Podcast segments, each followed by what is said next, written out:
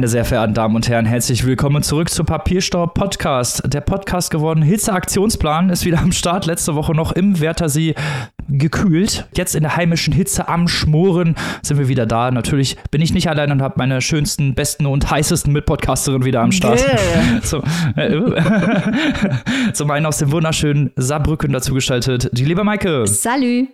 Und aus dem wunderschönen Hannover natürlich auch wieder mit am Mikrofon am Start, Annika. Hallihallo. Und auch er ist aus Österreich mit uns zusammen über 14 Stunden Zugfahrt wieder mit nach Hause gereist. Unser Mann aus Münster, der Robin. Hallihallöchen. Da kommen wir doch mal ohne Umschweife zum Vorgeplänkel. Wir haben ein etwas übergreifendes Thema. Ein Aufhänger dafür war ein äh, ja, Artikel in der NZZ über Sibylle Berg und ihre, ja, nennen wir es mal, sehr meanderndes Autorenprofil, weil sie ganz vielen Zeitungen und Zeitschriften und äh, generell ihre Biografie ganz häufig ändert. Und da haben wir gedacht, sprechen wir doch einfach mal über Authentizität. Was ist das überhaupt? Gibt's das? ist das eine Nebelkerze? Wer braucht das? Genau. Muss das sein oder kann das weg? Ah, es ist ja fast schon, es ist ja fast schon ein Klassikerthema, ne? Also wir machen hier äh, das große Fass auf zur Authentizität, zur Biografie. Was ist Kunstfigur? Was darf eine Kunstfigur? Was ist echt? Wer ist echt? Kann man echt sein überhaupt? Bewerten und äh, vor allem mit diesem Wort. Also Sibylle Berg, wir schätzen sie sehr als Autorin. Wir haben ja auch schon mehrere Bücher hier vorgestellt. Da beweist sie, dass sie eine sehr blühende Fantasie hat und ähnlich kreativ geht sie als also auch mit ihrer Biografie um oder ist umgegangen. Hier hat der, hat die, die Neue Zürcher Zeitung sehr, sehr feine Beispiele zusammengetragen, die Sibylle Berg, je nachdem wer sie gerade fragt, dort zum Besten gibt, dass sie Kampftaucherin in der ehemaligen DDR war. Es wird ein fürchterlicher Autounfall beschrieben in verschiedenen Varianten, also zeitlicher Natur. Wann hat er genau stattgefunden? Was ist da genau passiert? Da gibt es also ganz viele verschiedene Beispiele. Spiele und die neue Zürcher Zeitung, die stößt sich also daran, dass sich eine Autorin erdreistet, also auch ihre Kunstfigur als Autorin zu erfinden. So erkennen wir das natürlich hier sofort, aber die neue Zürcher Zeitung hat da also einige Bedenken, was diese Art der Kreativität angeht. Also man muss, glaube ich, wirklich mal ein paar Auszüge der Stil- und Inhaltsblüten, die Sibylle Berg so raushaut, hier genießen. Dann gib ne? mal ein paar gute Beispiele. Also Wahnsinn hier. Sie hat einen Ausreiseantrag direkt an Erich Honecker geschickt, unter Berufung auf irgendeinen Absatz von Menschenrechtskonventionen. Bereits am nächsten Tag wartet die Stasi vor der Haustüre, so schreibt die NZZ. Die Genossin Puppenspieltheaterchefin, weil sie ist natürlich auch ausgebildete Puppenspielerin aus Weimar, ist ja klar, äh, teilt ihr mit, sie brauche nicht mehr zur Arbeit zu kommen. Und das ist einfach so lustig, wie die NZZ das alles erstmal nacherzählt, also die 100 Millionen Varianten der äh, Biografie von Frau Berg und dann versucht da irgendwas zu verifizieren. Das ist eigentlich fast schon rührend, wie man versucht, hier Recherchen in Mitteldeutschland durchzuführen. also diese Recherchen haben ergeben, dass am 2. Juni 1962, und ich zitiere, tatsächlich eine Sibylle Berg geboren wurde in Weimar. das geht dann immer so weiter. Der einzige Musikprofessor, weil der Vater ist ja natürlich angeblich Musikprofessor, den es während der SED-Diktatur in Weimar gab, hieß Michael Berg. Er ist 2019 gestorben. Auf den Todesanzeigen erscheint keine Sibylle Berg. Also vollkommen irrsinnig. Ich erstmal Grüße gehen raus an die NZZ. Ich finde das, wie gesagt, wirklich herzerwärmend, wie man versucht, hier eine literarische Kunstfigur gegen zu recherchieren. Da muss ich natürlich direkt an Christian Krach denken, der das zwar nicht in der gleichen Extremität betreibt, obwohl teilweise schon, aber Sibylle Berg treibt es hier auf die Spitze und man fragt sich eigentlich, wie man nicht merken kann, dass das alles eine riesengroße, lustige, sich komplett widersprechende Inszenierung ist, die uns als Lesende auffordert, alles, was Sibylle Berg über sich sagt, mit ihrem Werk in Verbindung zu setzen und als Gesamt Kunstwerk zu hinterfragen. Also eine Werkinszenierung, die über die Seite hinausgeht ins echte Leben, wo eine Trennung stattfindet zwischen Autorenfigur Sibylle Berg und der Person Sibylle Berg. Wir sind ja wieder bei Themen wie dem lyrischen Ich, Till Lindemann und so hatten wir schon, ähm, bei Inszenierungen, die medial vergrößert werden. Das hatten wir auch im Rahmen des Bachmann-Preises. Was bedeutet es, dass da live gelesen wird?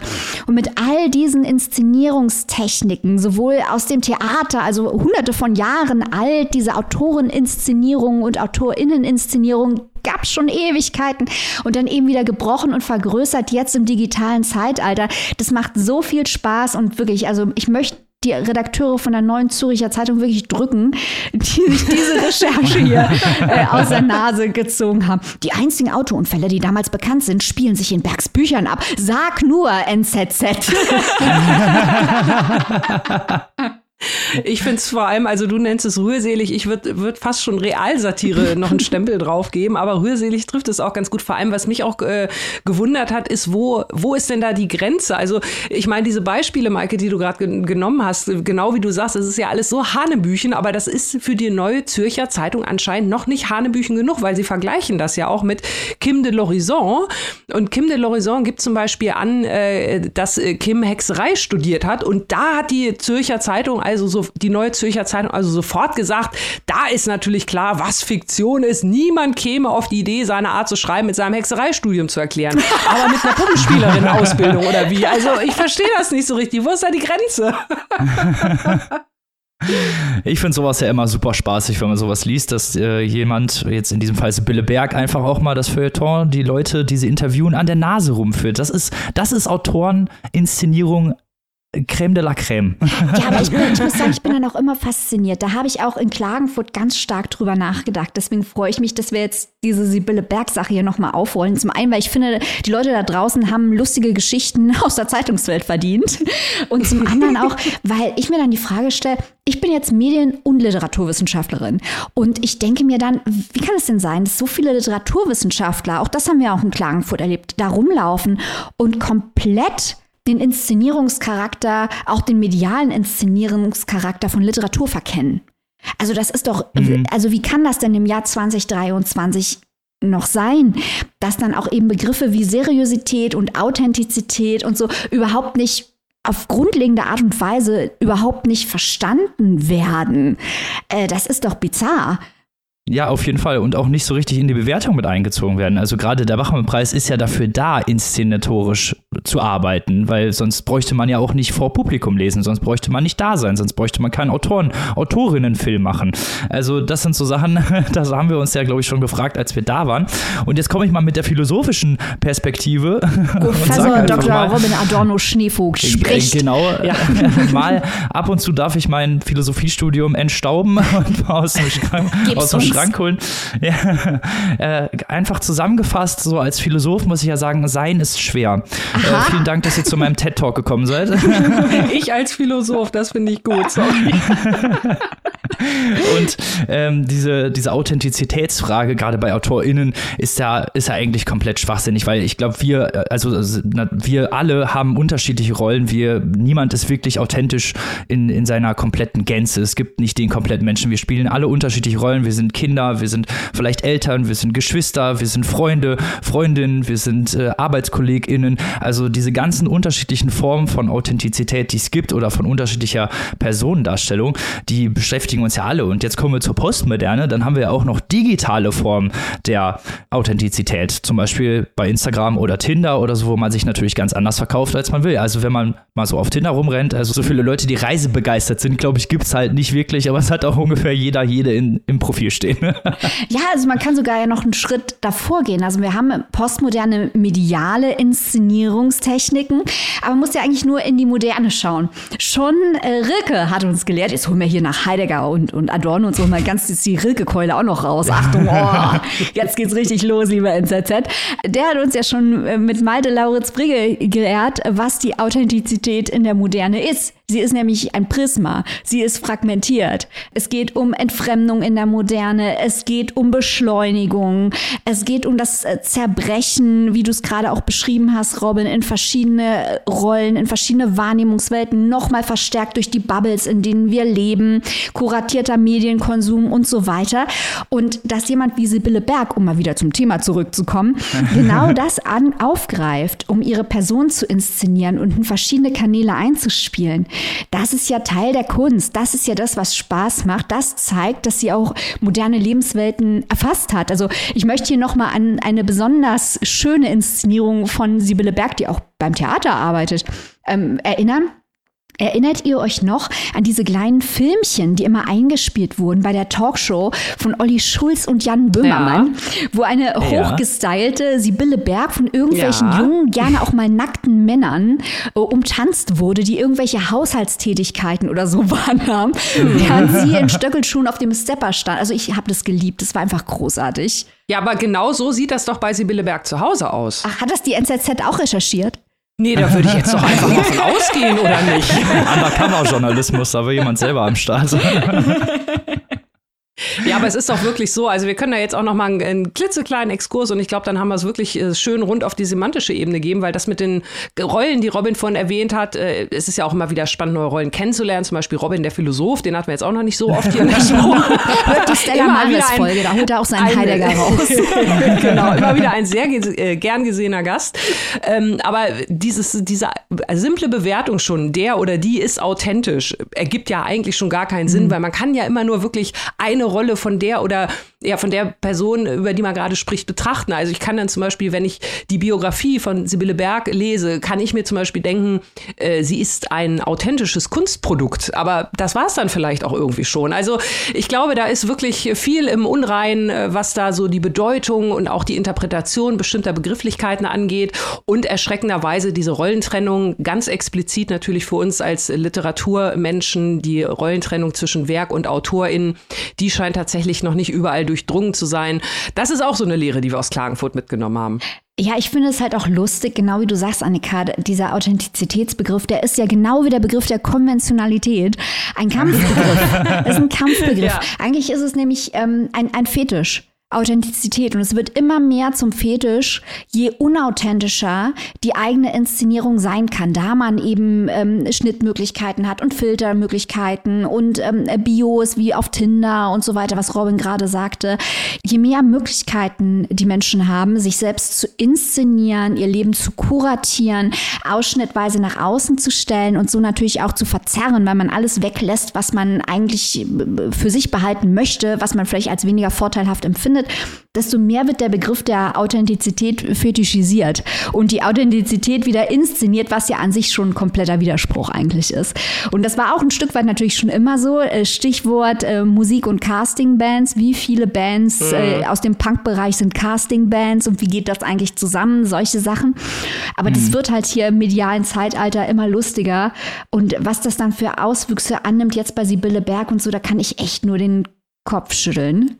Ja, man fragt sich, wäre die, die Recherchezeit und Arbeit nicht irgendwo an anderer Stelle sinnvoller geworden? Weil ich meine, letzten Endes reden wir hier immer noch über den großen Bereich der Kunst-Kultur beziehungsweise der Fiktion, so möchte ich es mal lieber nennen. Und äh, im Non-Fiction-Bereich, also da, wo es eher dann um die Frage geht, äh, Facts versus Fake News, mhm. da sollte man doch vielleicht an der einen oder anderen Stelle nochmal genauer hingucken. Das geht dann natürlich auch wieder in Richtung Medienbildung und äh, wie nehme ich Nachrichten auf, wie prüfe ich Quellen. Diese ganzen Fragen, die werden uns in den kommenden Monaten und Jahren noch sehr, sehr stark beschäftigen. Und das meine ich durchaus mit etwas Furcht in der Stimme. Ja. Und äh, da muss man sich nicht so Ewigkeiten an einem fiktionalen Charakter, denn das ist ja die, diese Kunstfigur der Autorin in dem Moment. Äh, ich glaube, da muss man sich nicht so lange dran abarbeiten. Ich glaube, auch wenn man wirklich interpretieren will mit Bezug zur Autorenpersona, da macht es eigentlich Sinn, diese Inszenierung zu untersuchen vor allem, weil die wahre Person Sibylle Berg sich für diese Inszenierung zur Unterstützung ihres Gesamtwerks entschieden hat. Also ich weiß überhaupt nicht, äh, was das am Ende vom Tag. Ich, ich bezweifle, dass äh, wenn wir wüssten, wer die echte, falls es das überhaupt gibt, wir haben jetzt genug hier über die Postmoderne und die Moderne gesprochen und was das für die Persönlichkeit und so weiter heißt, aber falls es eine echte Sibylle Berg überhaupt gibt, äh, ob das so viel über ihr Werk aussagen würde, wenn wir diese echte Sibylle Berg kennen würden? Wahrscheinlich eher nicht. Apropos Menschen, die sich mit Inszenierung auskennen, zum Beispiel mit Geschlechterinszenierung. Wir kommen zum ersten Buch dieser Folge, zu einem sehr interessanten Sachbuch und äh, zu Maike, die es vorstellt. Genau, wir haben ja auch ein paar Leute, die Bachmann-Preis-Erfahrung haben, vereint in dieser Textsammlung. Wir sprechen jetzt über ein Sachbuch herausgegeben von Valentin Moritz und Donat Blum. Oh boy, Männlichkeit in heute.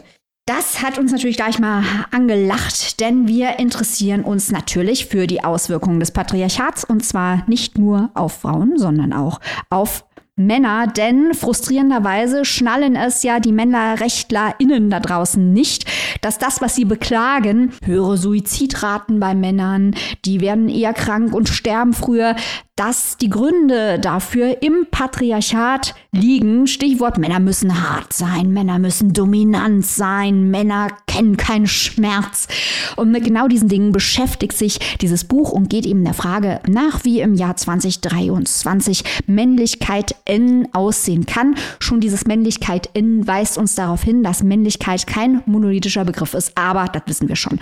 Wen finden wir denn alles in diesem Buch? Da wird richtig ausgeholt. Wir haben hier Buchpreisgewinner Kim de l'horizon Wir haben einen Mann, den wir besonders lieben, aus Hannover, Philipp Winkler. Wir haben Döplin-Preisgewinner Dennis Utlu, der war auch beim Bachmann-Preis, über den haben wir nicht gesprochen, weil sein Text nicht so ganz der Knaller war, aber wir wollen es hier nicht verschweigen, dass er auch in Oboy vorkommt. Wir haben Bachmann-Preisgewinner Peter Wawerzinek, also da wird richtig ausgeholt. Aber wir kommen mal wieder zu den Texten selbst und ich möchte hier total crazy ausgehen vom Nachwort. Das kommt nämlich von der Bachmann-Preisjurorin Mitu Sanyal. Grüße gehen raus aus.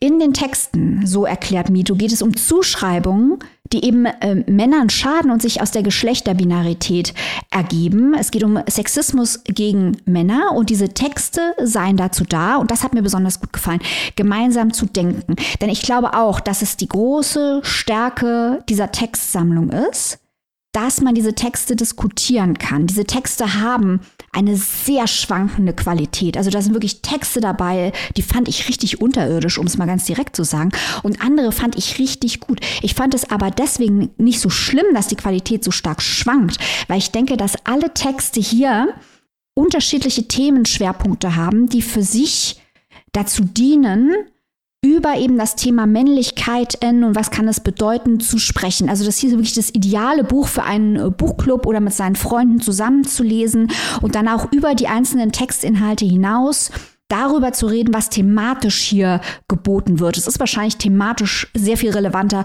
als ästhetisch. Spannend sind die Geschichten, fand ich, äh, die sich mit Fragen beschäftigen, äh, wie man es besser machen kann. Also nicht nur den Status quo darlegen, denn mit Klaus Kastberger wissen wir natürlich, Literatur ist nicht dazu da, die Realität abzupinseln, äh, sondern zu fragen, wie könnte es denn auch sein, auch Möglichkeitsräume zu eröffnen und unter Umständen auch ästhetisch mal ein bisschen was zu leisten. Wenn wir beim Stichwort leiste mal was ästhetisch sind, dann sind wir sehr schnell bei Jérôme C. Robinet. Unser Jérôme hat hier nämlich auch einen Text zugeliefert. Bachmann-Preis Spitzentyp. Ihr könnt übrigens gerade auf Steady das gesamte Interview, das wir mit Jerome in Klagenfurt äh, geführt haben, nachhören zu seinem Text Sonne in Scherben, den er in Klagenfurt vorgelesen hat. Hier im Buch hat er einen Text, der heißt Krieger oder Loser. Der hat mir richtig gut gefallen, denn es geht an der Oberfläche um einen Transmann, der eine Wassermelone trägt. Wir wissen, ich habe eine Wassermelone getragen. Ne? Denken haben wir gleich die Assoziation zu Dirty Dancing. Hier ist es aber für einen alten Herrn in Berlin-Neukölln. Und dieser ältere Herr versucht vier Wassermelonen zu tragen, was natürlich schon vollkommen irre ist. Und unser Protagonist Bruno versucht diesem älteren Herrn zu helfen. Und während die beiden da diese Wassermelonen in Neukölln balancieren, denkt Bruno über Gewalt und Geschlechterrollen nach. Unter anderem bezieht er sich auf äh, Virginie Despentes King Kong-Theorie. Annika und ich sind besonders mm. begeistert. Äh, redet über Gewalterfahrungen, wie sich Gewalterfahrungen je nach Geschlechterrollen unterscheiden, über Schwäche und Stärke und kurz vor dem Ziel, vor der Haustür, fällt ihm dann eine Melone runter und zapp platzt. So. Wir sehen auch hier schon jede Menge Assoziationsräume werden aufgemacht. Wir haben einen Plot, wir haben theoretische Textpassagen, wo Bruno über bestimmte Phänomene, die mit Geschlechterrollen zusammenhängen, nachdenkt. Mir hat das sehr gut gefallen, weil es sehr zugänglich ist, aber wenn man mehr darüber nachdenkt, auch sehr, sehr viele Metaebenen bietet und interessante Ideen bietet und im Großen und Ganzen einfach eine, eine charmante, spannende Geschichte ist, so wie wir es von Jerome kennen. Gehen wir schnell zu einem anderen Text. Wir haben hier jemanden, den wir auch in Klagenfurt gesehen haben. Der war nämlich im Literaturkurs mit dabei. Osan Zakaria Keskinkilic. Der steuert einen Text bei, der heißt Er war mein Hans Hansen und ich sein Tonio Kröger. So, wer mich kennt, weiß, wenn ich diesen Titel höre, denke ich, bitte, bitte nicht. Ich habe nämlich ein sehr gespaltenes Verhältnis zu Thomas Mann, auf das ich hier jetzt nicht eingehen möchte. Vielleicht mache ich dazu mal ein Exclusive. es wird sehr lang und sehr traurig. Jedenfalls äh, betont dieser Text von Kiskinkelic, dass Thomas Mann ja ein queerer Mann war mit Migrationshintergrund, was viel zu selten diskutiert wird.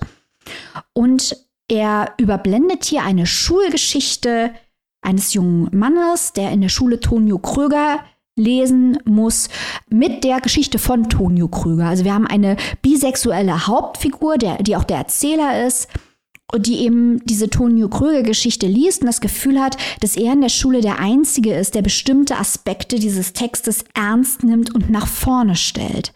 Und dieser Text hat mich darüber nachdenken lassen, dass in der Schulliteratur, die ich gelesen habe, glaube ich, keine einzige queere Figur drin vorkam. Nicht eine. Dann habe ich weiter drüber nachgedacht, weil in diesem Text geht es auch um den Sexualkundeunterricht und dass der heteronormativ ist. Und da dachte ich mir, ja, ich glaube, in meinem, wenn ich mich recht erinnere, Sexualkundeunterricht ging es auch überhaupt nicht um queere Sexualität. Also das, der Text hat mich wirklich zum Nachdenken gebracht und ich fand ihn sehr spannend, obwohl es ein Text ist, der viel über Thomas Mann spricht. Also Kinkelic, Daumen hoch. Noch ganz schnell zu dem letzten Text. Sascha Regebor mit Camping Cruising Kamslat.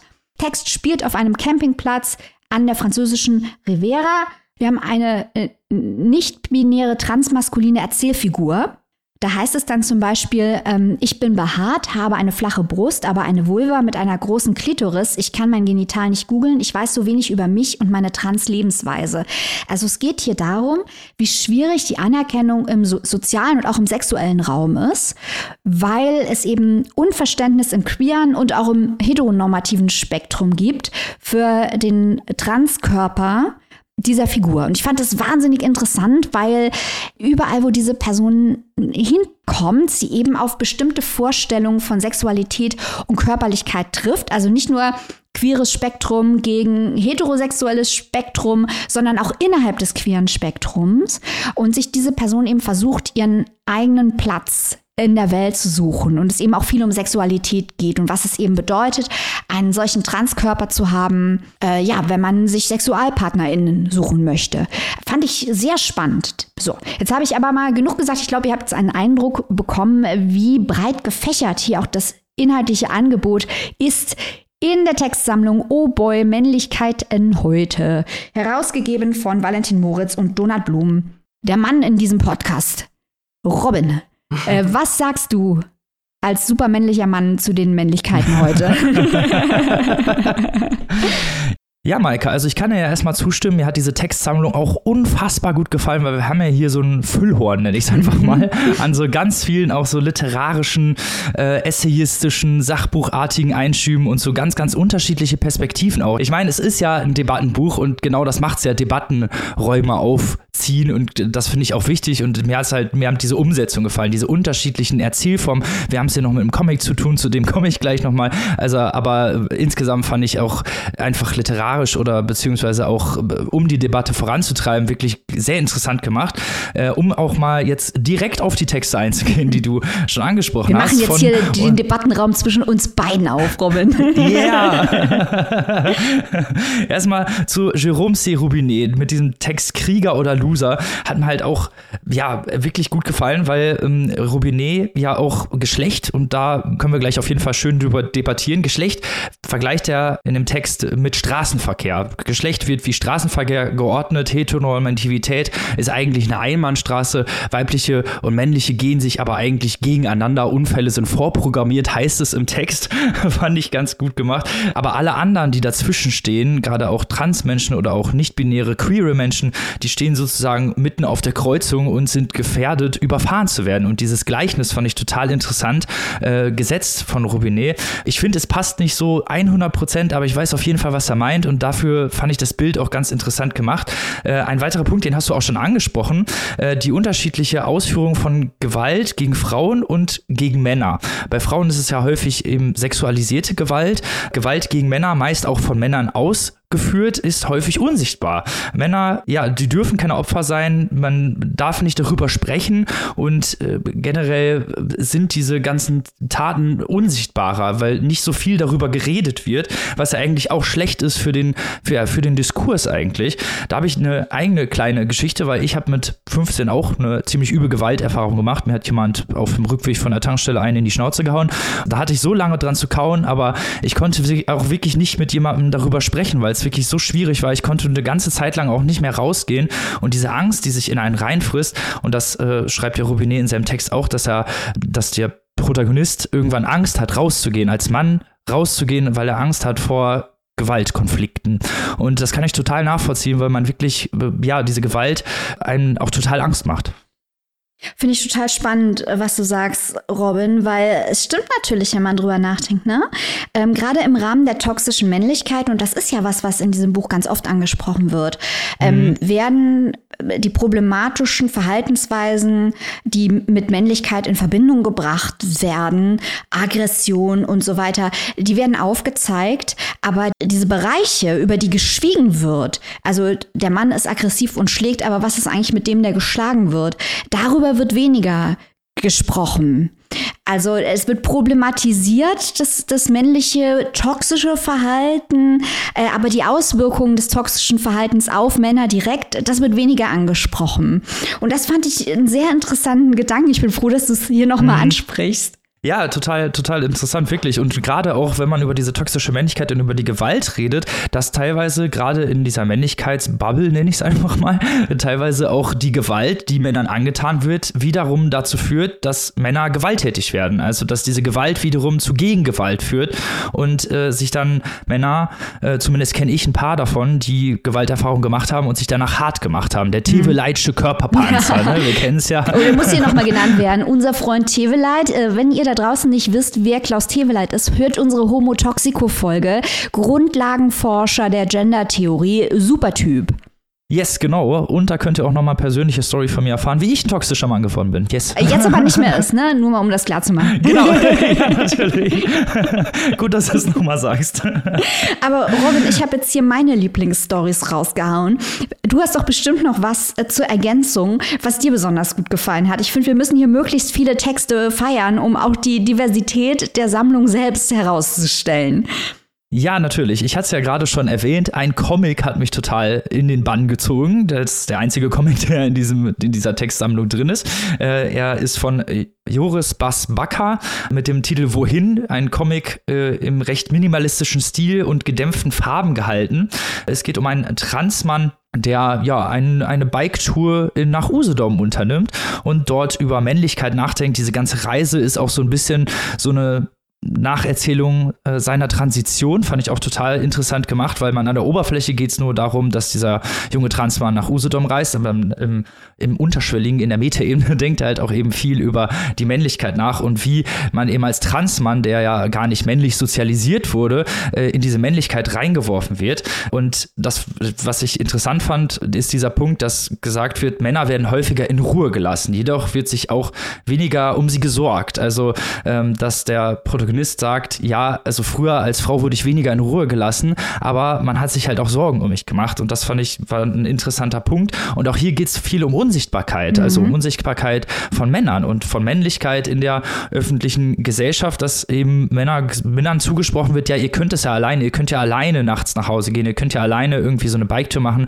da wird nicht nachgefragt, ob man vielleicht begleitet werden muss und das sind ja auch eigentlich Sachen, da könnte man jetzt natürlich auf der einen Seite sagen, okay, das ist eigentlich überprotektiv, wenn man man Frauen sagt, ja, ihr könnt das nicht alleine. Andererseits ist es natürlich vielleicht auch schön, wenn Männer wissen, dass sich äh, ja um sie gekümmert wird oder zumindest sich jemand Sorgen um sie macht. Ich finde das spannend, weil ja auch in dem Nachwort von MeToo sie eine Geschichte erzählt über ihre Kinder und äh, mhm. wie der Sohn versucht, gegenüber einer Besucherin Aufmerksamkeit äh, zu erwecken und wie unterschiedlich diese Besucherin ohne böse Absicht, einfach aufgrund struktureller Gegebenheiten, mit denen wir alle sozialisiert wurden, die Tochter ganz anders behandelt als den Sohn oder vergleichbares Verhalten anders bewertet aufgrund des Geschlechts des Kindes.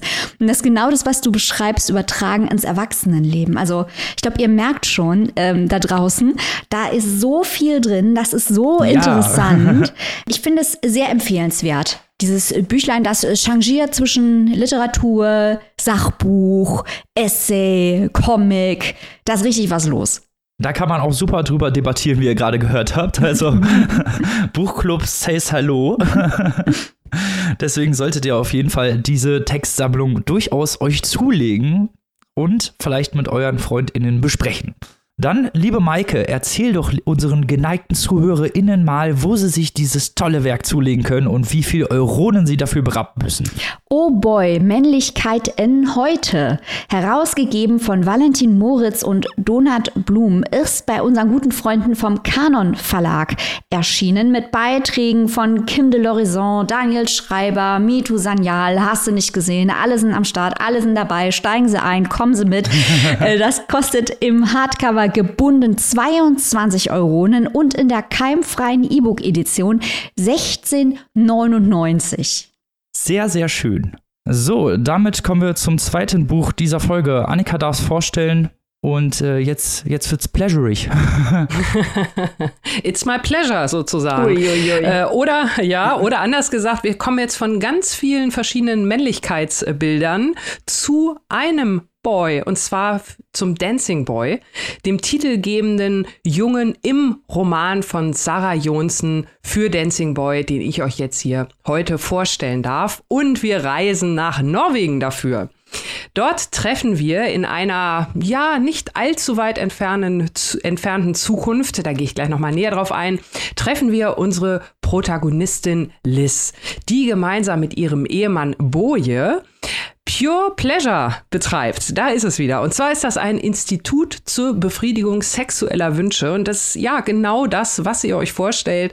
Also ich habe es gerade schon gesagt, wir sind in einer nahen Zukunft und dort ist es nämlich möglich, dass man sich mit einer ganz ausgeklügelten Technik, die die heutige Virtual Reality Technik weit, weit in den Schatten stellt, dass man sich also mit ganz vielen verschiedenen Sinneseindrücken stimulieren lassen kann, dass man sich in eine Fantasie hineinversetzen lassen kann, die man sieht, fühlt, schmeckt. Da werden alle Elektroden an den Körper gebappt von den Menschen, die diese Programme wählen, um einen unvergleichlichen Orgasmus zu bekommen. Also ihr wählt ein Programm, geht in eine Kabine und habt ein ganz, ganz tolles Erlebnis und dieses Geschäft floriert.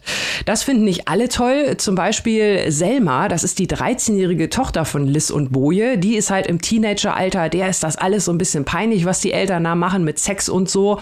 Aber Selma hat auch ganz eigene Sorgen, denn sie ist ein sehr, sehr einsames Kind, was natürlich auch ihrer Mutter Liz zu denken gibt, dass ihr Kind also kaum Freundinnen hat, schlecht Anschluss findet und auch Liz selbst ist mit ihrem Mann, ja, hat eigentlich darüber hinaus nicht viele Anschlusspunkte, bis eines Tages ein junger Mann ins Institut Pure Pleasure bekommt und auch ein Programm buchen möchte. Und Liz glaubt, in diesem jungen Mann ihren Erstgeborenen wieder zu erkennen. Denn Liz hat eine Vergangenheit, die auch dann im Laufe des Romans immer mehr erzählt wird in einem parallelen Handlungsstrang.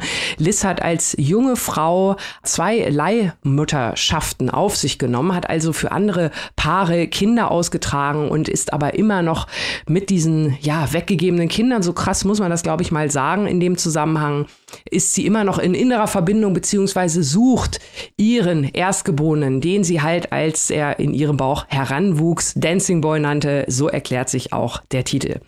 Das äh, kurz zum Plot dieses Romans, der natürlich total viele spannende Anhaltspunkte bietet. Zum ersten direkt die Welt, von der ich schon erzählt habe. Wir sind so ungefähr, wir haben so ein paar zeitliche Marker im Jahr 2050, 2060 so mal grob geschätzt. Es ist eine Welt, äh, hier ein Norwegen, das also nach Covid-19 noch von vielen weiteren Viren heimgesucht wurde. Terroranschläge, Umweltkatastrophen, also alles das, was man heutzutage schon so ein bisschen im Kleinen hat, wo es sich möglicherweise hin entwickelt. Dann haben auch noch russische Hackerangriffe dafür gesorgt, dass gewisse Impfstoffe unfruchtbar gemacht haben. Und das wiederum erklärt also auch dieses Leihmüttersystem, was dort eine Zeit lang also ja für den nationalen Nachwuchs äh, gesorgt hat. Und dieses System und diese ganze Welt, dieses Worldbuilding, das macht Sarah Johnson also wirklich ganz, ganz toll. Ich habe mich der sehr schnell heimisch, gruselig äh, gefühlt. Das hat natürlich schon so ein bisschen Assoziation von Margaret Atwood, Report der Markt, Stichwort äh, Kinder von denen oder für die Paare austragen, die es nicht mehr können. Das ist natürlich nicht ganz so krass wie bei der guten Frau Atwood, aber es geht schon in die richtige Richtung. Und auch an Sophie Oxans großartigen Ukraine-Roman Hundepark habe ich mich erinnert. Da sprechen wir natürlich über die Ukraine vor dem Krieg, aber da war es ja mit dem System der Leihmütter auch schon auf einem ähnlichen Wege. Jedenfalls diese Thematik ist also toll dargestellt hier. Die Gesellschaft, die gesellschaftlichen Aspekte, das hat mich sehr, sehr überzeugt. Und natürlich das ganz große Thema Sex, Sexualität, wie gehen wir mit Sexualität um, wer bestimmt wie, über wessen äh, Körper. Sie macht noch so ein paar Nebenthemen auf hier, die Autorin. Da geht es auch um Religion versus Fakten. Das Buch ist nämlich auch, was das angeht, sehr direkt und sehr brutal. Also diese Backstory von Liz, auf die ich jetzt gar nicht weiter aus Spoilergründen eingehen will, da ist schon einiges an hartem Tobak, was sich da in ihrer Vergangenheit verbirgt, ebenso wie ihr Ehemann Boje. Und das unterm Strich hat mir wirklich sehr, sehr gut gefallen an dem Buch. Man bleibt dran, weil die Charaktere sind sehr, sehr vielschichtig. Also Frau Jonsen hat da ganz, ganz viele verschiedene Graumischungen in ihrem Repertoire, nicht nur schwarz und weiß. So mögen wir das. Die Welt ist eine tolle. Und was mir auch wirklich ganz sehr, sehr äh, eindeutig gut gefallen hat, sind die Dialoge. Die Autorin kommt ja auch aus der Filmwelt, ist auch als Regisseurin in Norwegen bekannt. Das merkt man also hier. Das hat diesem Buch auch nochmal richtig gut getan. Ein klitzekleiner Wermutstropfen für mich persönlich, weil das Buch gerade so stark angefangen hat. Das hat mich also gleich schon auf den ersten 20, 30, 40 Seiten gefesselt. Da wusste ich, das wird was, das kann man gut durchziehen, da bleibt man dran. So ab der Mitte hat das Pacing für mich so ein bisschen nachgelassen. Das ist aber wirklich schon Meckern aus, auf hohem Niveau, denn unterm Strich wirklich eine unfassbar gute Überraschung aus Norwegen für Dancing Boy. Maike, du hast ja mitgelesen. Hat es dir ähnlich gut gefallen? Ich bin ganz gespannt. Dieses Buch hat mich extrem irritiert, Annika. Denn. Oh, das Gute irritiert? also, ich habe ja eigentlich, äh, wollte ich dieses Buch ja für diese Folge gar nicht lesen. Ich dachte dann gestern Abend, ich lese da mal rein. Und dann habe ich das so in einem weggeatmet, obwohl das Ding 300 Seiten hat, über 300 Seiten. Es ist unglaublich spannend und macht total viel Spaß zu lesen. Gleichzeitig könnte ich jetzt hier x Plotholes nennen und Sachen, die eigentlich gar nicht funktionieren dürften. Also da sind Charaktere inkonsistent, andere Charaktere sind eigentlich nur so Pappkameraden. Jede Menge äh, Plotpoints werden angebracht und wieder fallen gelassen. Auch Themen. Wir haben da immer Rückblenden ja in das frühere Leben von Liz in ihre Jugend, wo sie dann auch mit einem schwulen Mann verheiratet war. Da werden dann diese Gender, Sexualität, wie du schon sagtest, Religionsthemen, dieser totalitäre Staat, die Traumatisierung von Liz durch ihre Leihmutterschaft, dann natürlich die toxische Beziehung mit Boje, ihre Tochter, die ihre Eltern, also die auch irgendwie weird ist und in sich inkonsistent. Das dürfte eigentlich überhaupt nicht funktionieren. Aber wie gesagt, ich bin da dran geblieben. Ich habe da einfach nachts das immer weitergelesen, dachte, krass, krass, was passiert denn als nächstes? Ich fand es wahnsinnig spannend weil es eben so inkonsistent und verstörend ist, auf eine hochinteressante Art und Weise. Ich will damit die Schwächen des Buches nicht wegdiskutieren. Ich will damit nur sagen, dass es so süffig geschrieben ist und man auch wirklich an dieser Frage, ob Liz nun Dancing Boy findet, ist nämlich so anrührend, diese Szene, wie dieses Kind ihr weggenommen wird und was das mit ihr macht. das ist so anrührend und intensiv geschrieben, dass man die ganze Zeit denkt, bitte Liz, ich will jetzt wissen, ob Liz Dancing Boy zurückbekommt.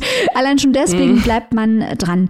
Was ich mich allerdings gefragt habe, Annika, und da musst du mir jetzt mal helfen. Ich habe ein bisschen das Gefühl, dass wir hier auf keinen grünen Zweig kommen, aber wir können ja mal versuchen, uns äh, dieser Fragestellung anzunähern. Da, da, werden ja jede Menge politische Räume aufgemacht. Ne? Du hast schon angesprochen, mhm. das mit dieser Impfung. Ne? Und es lässt sich auch nicht einordnen, ob diese, dieser Staat nun faschistisch totalitär ist oder ob er eher kommunistisch totalitär ist. Also es ist auch schwer zu sagen, wo dieser Staat jetzt ideologisch steht. Hat dieses Buch eine politische Aussage, frage ich mich.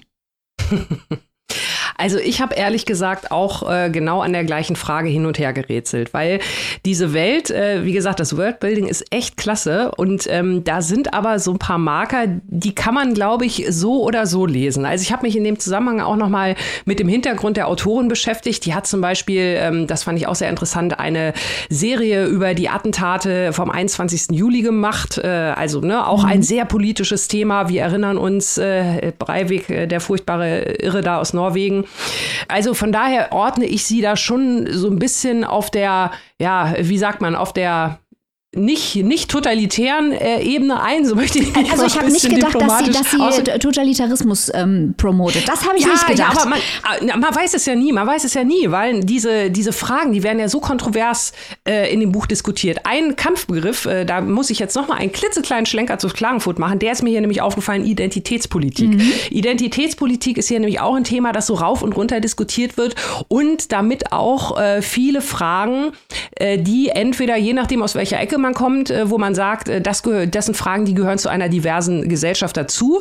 Oder äh, das sind Albträume aus Wokistan. also je nachdem, wo man herkommt. Wokistan. Weil ähm, da ist ja dieser ominöse Ethikrat, mhm. der alles bestimmt. Ne? Also auch genau in diesem Sexualinstitut, ne? Stichwort Konsens, Stichwort, wer darf da wen wie berühren, in welchem Zusammenhang, ne? ist das beruflich, ist das privat? Also da wird wirklich ganz, ganz genau hingeguckt, auch beim Thema Homosexualität. Du hast es ja gerade angesprochen, also Teenager können zum Beispiel, wenn sie homosexuell sind, sich outen und die Eltern das doof finden, können sie ihre Eltern wegen Diskriminierung verklagen. Also das sind schon so Punkte, wo ich mich gefragt habe, hm, ja, ist das jetzt gut oder schlecht? Was, äh, da kann man sich stundenlang, glaube ich, drüber den Kopf zerbrechen. Ähm, also ich fand es gut, dass vieles so offen gelassen wird und ich glaube, man, man interpretiert schon so ein bisschen in die richtige Richtung, in Anführungszeichen. Aber genau diese Fragen, wie du sagst, das machen dieses Buch jetzt auch wieder zu einem richtig guten Buchclub-Buch, weil ähm, ich denke, da sind so viele Inputs für Diskussionen drin und das Buch gibt die richtigen Pointer, um da auch mal in andere Richtungen so ein bisschen zu denken. Aber gerade Stichwort Identitätspolitik, so richtig hundertprozentig schlau war ich auch nicht, weil das Buch halt viel offeriert.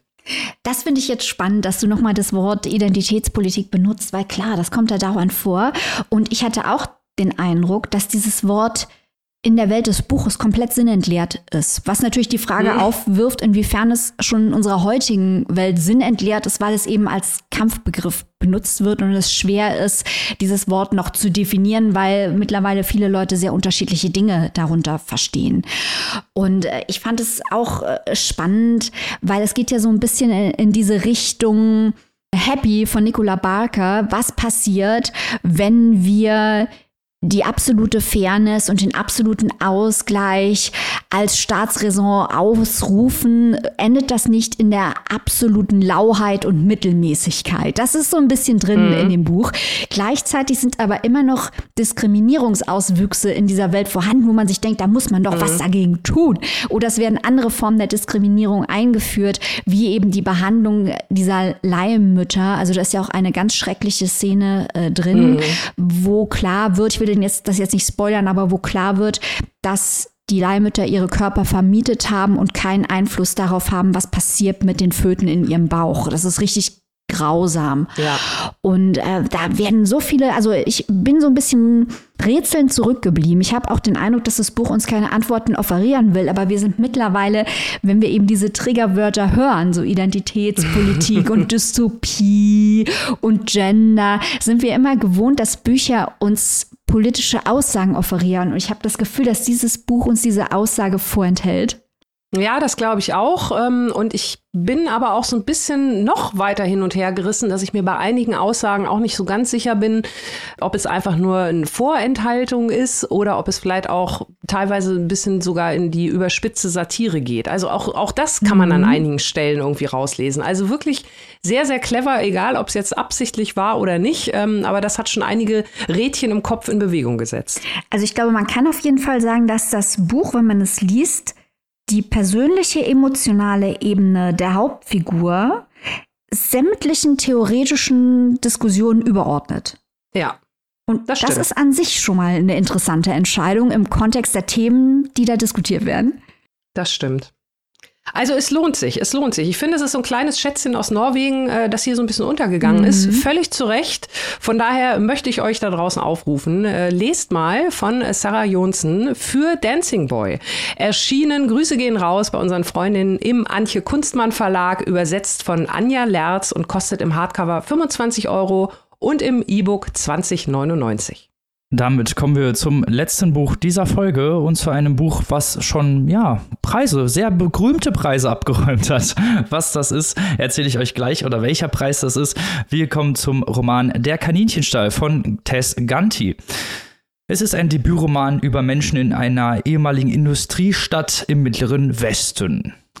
Erstmal zur Autorin selbst. Ganti ist 1993 in South Bend, Indiana geboren. Im selben Bundesstaat spielt auch der vorliegende Roman. Sie studierte kreatives Schreiben und machte ihren Master an der NYU. An The Rabbit Touch, also der Kaninchenstall, arbeitete sie über fünf Jahre und erhielt nach Erscheinen als jüngste Preisträgerin seit Philip Roth den National Book Award im Jahr 2022. Unsere Steady-Mitglieder sind natürlich mal wieder im Vorteil, denn wir haben dieses Buch in Exclusive bereits kurz vorgestellt.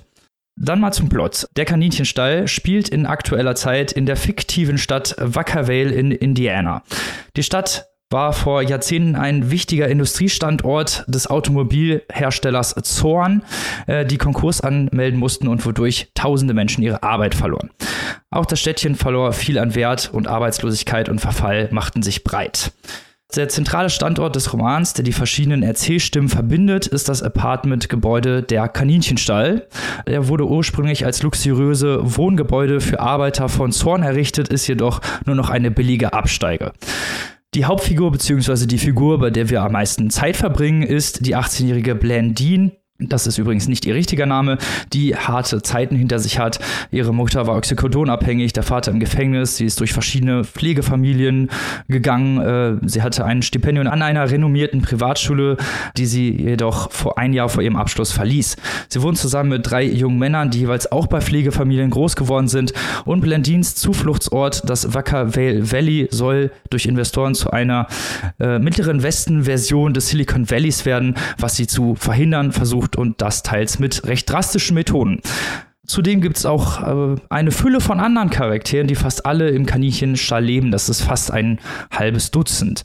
Äh, wir haben zum Beispiel eine junge Mutter, die äh, mit ihrer Rolle hadert und Angst vor den Augen ihres eigenes, eigenen Babys hat. Eine mittelalte Frau, die bei einem äh, Unternehmen arbeitet, das digitale Nachrufe auf Verstorbene anbietet und zum Beispiel ein älterer Holzfäller, der über eine Dating-App vergebens versucht, Frauen kennenzulernen. Wir haben auch noch einen, ja, einen Magnatensohn, einen Sohn einer berühmten Schauspielerin, der sich mit, der sich mit äh, Leuchtmittel einreibt und damit Leute, die er nicht leiden kann, erschreckt. So viel erstmal zum Plot. Plot. Erzählt wird das Ganze in fünf großen Teilen und kleineren Unterkapiteln, die jeweils äh, immer eine andere Perspektive einnehmen. Insgesamt, äh, wie gesagt, sind es ungefähr ein halbes Dutzend Figuren, die hier versammelt sind und in unterschiedlichen Erzählformen auch zu Wort kommen. Ich finde, die Dynamiken kommen recht gut zur Geltung, auch durch kurze Einblicke, die wir in den Alltag der Figuren und teilweise auch in ihre traumatische Vergangenheit äh, bekommen. Und so bekommt man als Lesender halt auch einen sehr, sehr guten Überblick über die Träume und Wünsche und auch die Emotionen der Charaktere und man kann sie relativ schnell greifen. Es gibt, wie gesagt, unterschiedliche Erzählformen, die machen die äh, Stimmen unterscheidbar und geben zudem jeder Figur etwas Distinktes. Äh, Vergleich wir hier Wiener Saar, wo wir uns genau über diesen Punkt oder ich mich zumindest über diesen Punkt ein bisschen geärgert habe, weil man so schwierig die Figuren unter, voneinander unterscheiden konnte. Das ist hier nicht der Fall. Leider wirkt die Zusammensetzung recht inkonsistent und wenig bleibt nach dem Lesen übrig. Also es gibt ganz, ganz viele harte Cuts zwischen den Figuren, die sind viel zu abrupt und teilweise auch zusammenhanglos, weshalb die verschiedenen Verbindungen erst im finalen Kapitel richtig, richtig sichtbar werden, jedoch auch dann immer noch viele Fragezeichen übrig bleiben. Auch thematisch äh, wird hier theoretisch viel geboten, jedoch auch wenig wirklich verarbeitet. Wir haben hier zum Beispiel eine Missbrauchsgeschichte, wir haben was mit Gentrifizierung und dem Absterben von einstmals blühenden amerikanischen Städten, aber das wird alles nur so halb verarbeitet und äh, da gibt es keine wirkliche thematische Verarbeitung, die da, wo man dann hinterher sagen kann, ah, okay, jetzt habe ich das Thema verstanden oder beziehungsweise das Thema wurde tatsächlich irgendwie bearbeitet. Gerade bei dieser Stadt äh, Wacker Vale kann man ja auch Parallelen zu Detroit zum Beispiel ziehen. Da war ja General Motors, als die aus Detroit weggegangen sind, haben ja auch ganz viele ihren Arbeitsplatz verloren und Detroit ist so ein bisschen in Anführungsstrichen vor die Hunde gegangen. Häufig äh, sind das so Nebelkerzen, diese thematischen äh, an Wandlungen, die weder auf inhaltlicher noch auf Metaebene ausgearbeitet werden. Insgesamt finde ich, ist das kein schlechtes Buch, leider jedoch viel zu meandern, zu oft abrupter Wechsel äh, und entfernt von, den von der Verarbeitung der Themen. Ähm, ich fand trotzdem, dass es ein Page-Turner war, also ich wollte immer wissen, wie es weitergeht. Ich fand auch einige der Figuren wirklich sehr interessant und hätte über die mehr über, äh, gerne mehr erfahren als über Blendin. Die fand ich so ein bisschen, ja, eine, eine Pappfigur, so, also die konnte ich mir nicht richtig vorstellen, weil die halt auch so ganz, ganz seltsame Vorstellungen hat und äh, auch ihre Ideen und auch ihre ja, Motivation sich während des Buches inkonsistent ändern. Also da hatte ich ein bisschen ein Problem mit und auch diese Figurenzeichnung war nicht immer wirklich on top. Trotzdem wollte ich wissen, wie es weitergeht. Ich habe es aber ja nicht alleine gelesen. Maike und Annika haben mitgelesen. Was findet ihr denn toll an der Kaninchenstall oder vielleicht auch nicht so toll? Robin, ich glaube, das, was du von dem Buch verlangst, will das Buch gar nicht machen. Also ich verstehe ja, okay. dich, ich verstehe dich vollkommen. Es ist ein stark meanderndes Buch mit einem ganz weiten Fokus und das ist ja auch eine Art der Literatur, die mich in den Wahnsinn treibt. Also ich habe mich auch hart gelangweilt, aber um fair zu bleiben, glaube ich wirklich, dass dieses Buch überhaupt nicht angetreten ist, um uns äh, den Abstieg des Rust Belt zu erklären oder das Problem der Wohnungsnot in den USA oder die Opioidkrise oder äh, das Trauma des Missbrauchs oder äh, also all diese 100 Milliarden gefühlten Themen, die uns hier an den Kopf geworfen werden, die sollen gar nicht im Plot durchgearbeitet werden. Ich glaube, das ist der ganze Punkt der Geschichte, dass Tescanti dieses ganz, ganz, ganz große Bild zeichnen will. Das ist wie ein, ein Wimmelbild mit wechselnden Figuren. Da wechseln ja auch die Perspektiven. Das hat auch eigentlich mit sozialem Realismus überhaupt nichts zu tun, was hier passiert. Wir haben auch keine moralischen Urteile, wie das sonst häufig mit Büchern, die dieses Thema haben, ist, sondern es ist immer sehr spielerisch, sehr experimentell, mit ungewöhnlichen ästhetischen Entscheidungen, mit vielen Sätzen, wo man merkt, da wird richtig fein und intelligent gearbeitet. Man merkt auch, dass die Autorin unglaublich viel Spaß an ihrem eigenen Können hat, was auch richtig dolle nerven kann zwischendurch. Äh, die ganzen Schwächen, die im Plot angelegt sind, zum Beispiel, dass die Charaktere voneinander isoliert sind, führt weiter dazu, dass dieses Buch sehr atomisiert wirkt, weil eben die Interaktion sehr, sehr eng gehalten wird. Das ganze Ding ist vollkommen überkonstruiert. Das ist teilweise auch äh, overwritten. Es einfach will einfach viel zu viel. Ähm, es schmeißt uns alles Mögliche ins Gesicht. Aber ich glaube, dass dieses Buch eben genau so angelegt ist und es provozierte Vergleiche mit einem gewissen Mann, den ich sehr gerne mag. Sein Name ist David Foster Wallace. Dazu möchte ich zwei Sachen sagen. Auch David Foster Wallace war natürlich ein Dude, der in Texten wie Infinite Jest ganz, ganz breite gesellschaftliche Panoramen entwickelt hat, voll mit unnötigen Nebenplots, unnötigen Details, voll mit zu viel Freude an der eigenen Genialität. Dennoch nervt es mich unglaublich, dass in vielen Texten ähm, Tess Gantis Verbindung als David Foster Wallace als eine Art ja, Legitimation dafür, dass Tess Ganti jetzt auch im großen Literaturspiel mitmachen darf, angeführt wird. So Stichwort junge, hübsche Frau äh, und sie kann sogar sogar was. Wir legitimieren das mit einem Vergleich zu einem toten alten weißen Mann. So. Äh, und ich sage das als großer Fan von David Foster Wallace. Das ist mir ein bisschen sauer aufgestoßen. Also, um es kurz zu machen und Annika zu Wort kommen zu lassen, ich habe den größten Respekt vor der Kaltschnäuzigkeit, mit der Tess Ganti ihr inhaltlich ästhetisches Konzept hier durchzieht. Ich verstehe absolut, warum das so gelobt wird. Ich respektiere auch absolut, dass Tess Ganti überhaupt kein Interesse daran hat, es ihren LeserInnen irgendwie leicht zu machen. Ein anderer Teil der Wahrheit ist aber, äh, dass diese Art des meandernden Schreibens, das für mich auch viel stärker im Zwischenraum verharrt als David Foster Wallace, der ein sehr moralischer Autor war, ist nicht mein Ding. Aber Chescanti ist auch sicher nicht angetreten, um mich zu überzeugen. Aber vielleicht hat sie Annika überzeugt. also ich sag mal so, ich äh, bin auf jeden Fall von uns dreien diejenige, die mehr, mehr anderen das Erzählen nicht nur am besten erträgt, sondern manchmal auch ganz gerne hat. ähm, mir hat es aber trotzdem auch nicht gefallen, muss ich sagen. also Plot was heißt nicht gefallen? Ja, Plot Twist. Ähm, also ich habe wirklich am Anfang gedacht, weil gerade diese Struktur, gerade diese Erzählung aus den verschiedenen Zimmern oder Wohneinheiten, so möchte ich es mal nennen, man guckt mal hier rein, man guckt mal da rein, man setzt das Ganze wie so ein bisschen so ein Puzzle zusammen. Das hat mich am Anfang tatsächlich richtig, richtig mitgenommen, weil äh, ich glaube, Robin, du hast es vorhin auch gesagt, Stichwort Page Turner. Da führt Tess Ganti ihre Charaktere oder ihre kleinen Wohnungen wirklich richtig gut ein. Also für mich genau das richtige Maß. Ich will dranbleiben, ich will mehr wissen und ich gehe dann auch gerne mit auf die Reise. Bei mir war dann eher das Problem, dass so ungefähr ab der Hälfte das Pacing nicht mehr gestimmt hat, beziehungsweise mhm. die Reise, so wie sie Tess Ganti weitergegangen ist. Ich wäre lieber einen anderen Weg gegangen, sagen wir es mal so, mal bei diesem Bild zu bleiben. Also von der, von der Idee her hätte es hundertprozentig meins sein können und sollen, hat mich leider so ein bisschen verloren, weil, und äh, da kommt jetzt auch nochmal das zum Tragen, was du gesagt hast, Robin, diese vielen Themen, beziehungsweise diese vielen Charaktere. Also wenn man eine Geschichte auch unter anderem gut über Charaktere erzählen kann, dann nur her damit und die Anlage scheint ja da zu sein. Aber gerade diese Geschichten, die mich da so mit am meisten interessiert haben, die sind dann am Ende nur noch mal so Cameo-mäßig irgendwie aufgetaucht gefühlt.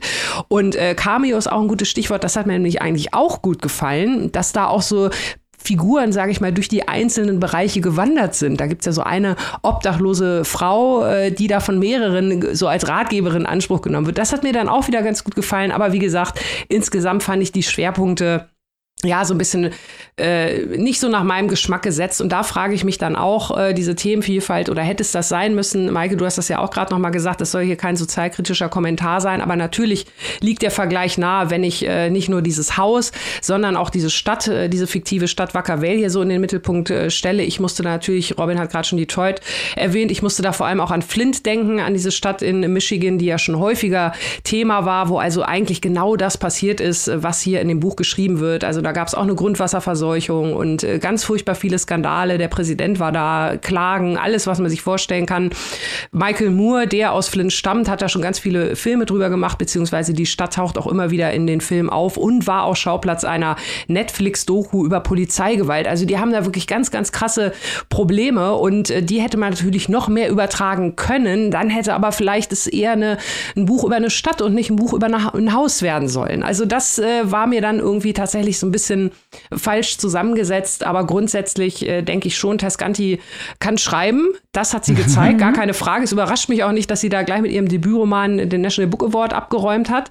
Äh, unterm Strich, vielleicht hatten wir dann alle drei äh, aus persönlichen Gründen äh, verschiedene Probleme mit diesem Buch. Ähm, hätte mehr sein können. Hätte, vor allem nach der ersten Hälfte habe ich gedacht, das wären fünf Sterne, aber jetzt bin ich doch eher so, ja, schade. Aber ich glaube, es hätte mehr sein können, indem es weniger hätte sein müssen. Ja, ja, ja also, genau, viel, also wir haben auch noch gar nicht erwähnt, dass es ja auch noch mit verschiedenen Textformen arbeitet. Das macht es ja auch noch um drauf. Ja, ja. Wir haben, die, wir haben auch die Mystikerin noch ja, gar nicht und dann erwähnt. die Mystikerin. Es ist einfach zu viel. Aber das ist halt auch wirklich das Ding, was ich eben meinte, als ich zu Robin sagte, dass ich glaube, dass das, was wir von dem Buch verlangen, dass das Buch das gar nicht machen will. Und mhm. da wird es dann halt immer schwierig mit der Kritik, weil wir können von einem Buch also wir können das Buch nicht an dem Maßstab ähm, messen, was wir möchten, was es sein soll. Dieses ja. Buch ist absolut erfolgreich darin, ein over-the-top mega ehrgeiziges ähm, Produkt einer Literatur des mehr, mehr, mehr, wenn nicht zu viel zu sein.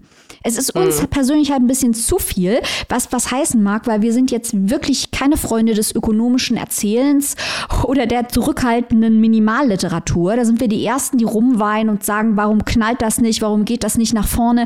Also Tess Ganti, mhm. um es positiv zu formulieren, hat es geschafft, ein Buch zu schreiben, das sogar für uns zu laut, zu grell und zu viel ist. ja, das stimmt. Äh, aber ich, ja, ich, ich gebe euch da recht. Du hast verstanden, ne? Also mit deinem, an deinen Ausführungen, Maike, ich gebe ich geb dir da recht. Wahrscheinlich ist das einfach nicht ein Buch, was, was uns so auf diese Art und Weise anspricht, was vielleicht wirklich zu flashy ist, zu viele Charaktere hat. Aber äh, um euch beide auch nochmal zu unterstützen, ja, Tescanti kann wirklich gut schreiben. Also diese kleinen, also sie schafft es ja wirklich in kurzen Sätzen teilweise auch ein sehr großes Bild zu evozieren, dass man als Lesender auch versteht, wer diese Figuren sind, was sie wollen und vielleicht auch, was sie erlebt haben. Und das das wirklich teilweise nur in ganz, ganz, ganz kleinen Sätzen, was ja auch, äh, ja auch eine Kunst ist. Und deswegen hat mich das vielleicht auch so geärgert, dass wir über, über einige Figuren, die ich, wie Annika mhm. auch schon sagte, äh, mehr hätte erfahren wollen, weniger erfahren habe und über die, über die ich nicht so viel erfahren wollte, zu viel erfahren habe. ähm, aber gut. Wie im wahren Leben manchmal. Ja, ja genau. Da kannst du dir auch nicht aussuchen. Ja.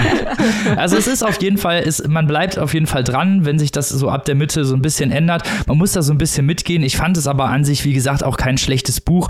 Ähm, vielleicht nächstes Mal ein bisschen anderer Fokus, dann wird es zumindest uns besser gefallen. Aber naja, äh, ihr solltet als Zuhörer und Zuhörerinnen natürlich euch selber ein Bild machen. Das könnt ihr tun.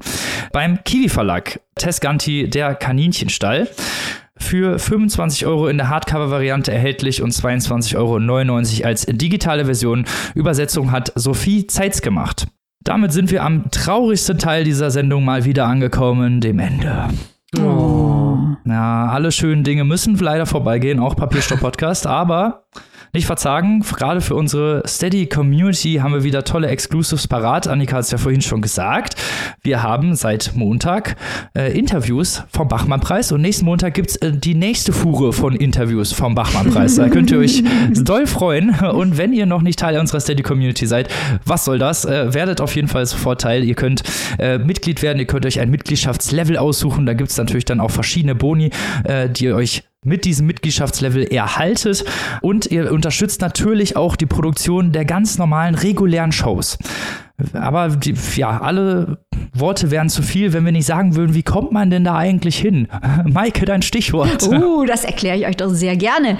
Entweder ihr geht auf unsere Website www.papierstaupodcast.de und klickt auf den Steady-Link und wählt Mitglied, genau wie es Robin soeben beschrieben hat. Oder ihr geht auf unsere Instagram-Seite, klickt auf die Bio und dann auf den Steady-Link und macht exakt dasselbe. Oder wenn ihr total crazy seid, geht ihr auf Google da gebt ihr Papierstau ein. Und dann, liebe Annika? S-T-E-A-D-Y. Uh. Genau. Auch dann führt euch der Monsieur Google auf unsere Steady-Seite. Ihr könnt Mitglied werden und werdet ProduzentInnen dieser kleinen Show, die sich ja nun mal auch nicht von selber produziert. Also, worauf wartet ihr? Macht mit, seid dabei, steigen Sie ein. Fahrt geht gleich los.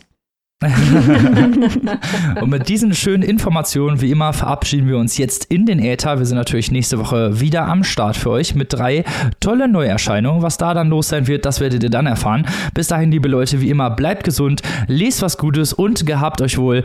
Bis dahin, auf Wiederhören. Tschüss. Tschüss.